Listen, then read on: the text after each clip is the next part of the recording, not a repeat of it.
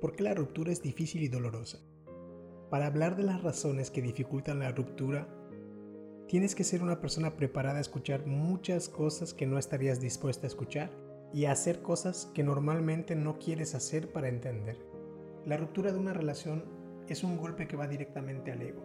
Por eso provoca un sentimiento de pérdida. Y al egoísta lo único que lo seduce es la idea de ganar todo el tiempo. No le gusta perder porque sería la manifestación obvia de que todo lo que idealizó de sí mismo como pareja ha sido destruido por llegar al final de esa relación.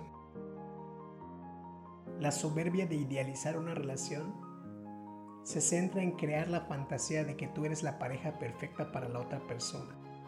Pero cuando llega el momento de pasar del romanticismo a la realidad, entonces ya la otra persona pierde todas sus virtudes y ahora solo tienes una lista de defectos que la hacen la culpable de que todo vaya mal, sin pensar ni recordar que el final de una relación también se construye entre dos personas y que mucho de ti también intoxicó lo que pensabas que era amor y ahora tiene que acabar.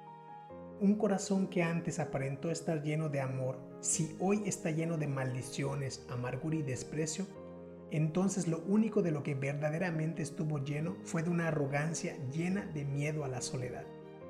Porque esa relación la iniciaste buscando compañía o placer y nunca por amor real.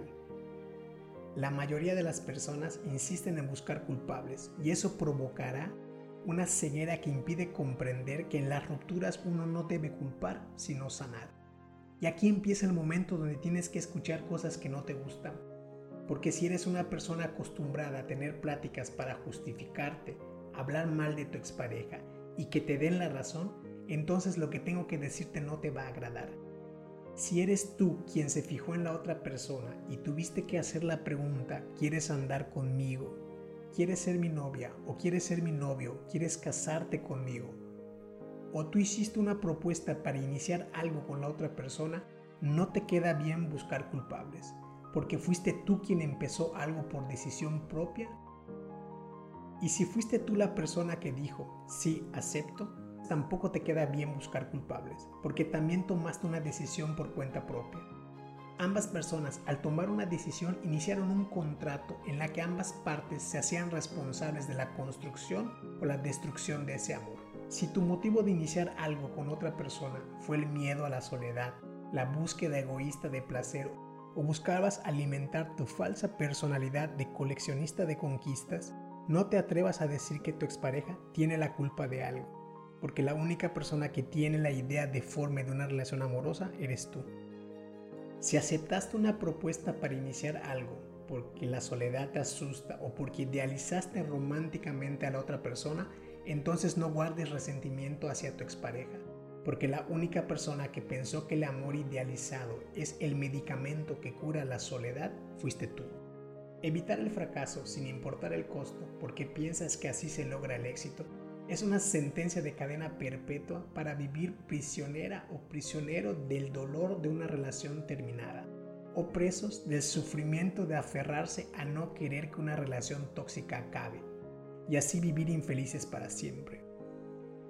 La ruptura es un símbolo de desamor.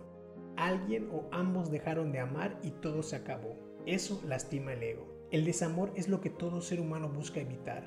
Lo busca evitar a toda costa. Existe gente que prefiere guardar las apariencias antes de aceptar ante los demás que su relación ya no funciona. Pero experimentar el desamor es una enseñanza importante.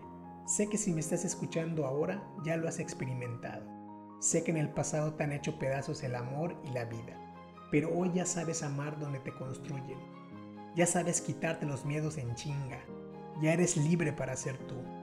Y a lo mejor puedes pensar que no tienes nada de eso, pero hoy ya estás descubriendo el camino. En los terrenos del amor y el desamor es muy peligroso conducirnos solos. Medita sobre quién eres, reflexiona sobre lo que veniste a hacer esta vida, alimenta tu espiritualidad, con o sin religión. Ve a terapia. Busca esa guía para ayudarte a conocerte a ti misma o a ti mismo para construir tu resiliencia. Cuando aprendemos a conocernos a nosotros mismos, desarrollamos la habilidad de conocer a los demás. A la gente que le mienten antes de que le mienta cualquier persona, ha vivido mintiéndose a sí misma. con ideales de perfección, con poses, sin aceptación de una responsabilidad.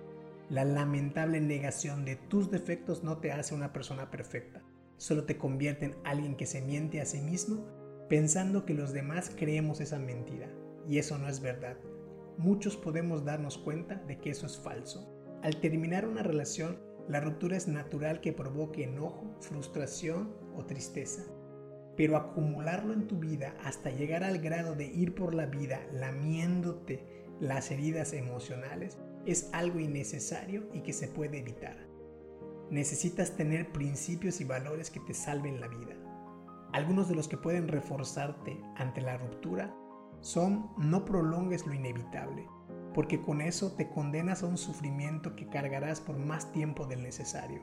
A veces insistir en mantenerte en una relación que a gritos pide lo contrario te hará infeliz hasta perder tu dignidad. No etiquetes tus pensamientos con ideas de me rechazó. Lo real es que perdió la oportunidad de vivirte. No digas nunca le gusté, di no me valoró. No digas terminó, di algo nuevo comenzará.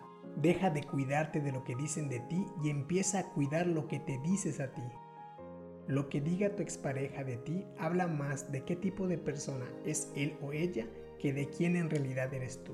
De los idiotas no te defiendas, déjalos hablar solos, así se les conocerá por lo que sale de su boca. Si eres tú la expareja con la que terminaron, no inviertas tiempo en amargarte y en cargar resentimiento hacia la otra persona. Mejor ábrete a la vida y empieza a disfrutar las nuevas oportunidades y a las nuevas personas que lleguen a ti. Disfruta y vive, vive y deja vivir. Si en esa relación hay hijos, no los uses como pretexto de tu miedo a experimentar la separación los hijos con una madre o un padre que no permitieron que se les humillara en una relación y que le pusieron fin a su tormento, crecen como hijos más fuertes que los que crecieron en un matrimonio donde el único ejemplo era el desamor y el daño emocional. Busca ayuda para comprender mejor la ruptura. Pensar que puedes sola o que puedes solo es una manifestación de aislamiento emocional los seres humanos tenemos una asombrosa naturaleza que nos permite desarrollar la capacidad de sobreponernos a las adversidades, a las rupturas, a las pérdidas amorosas e incluso sobreponernos de la misma muerte.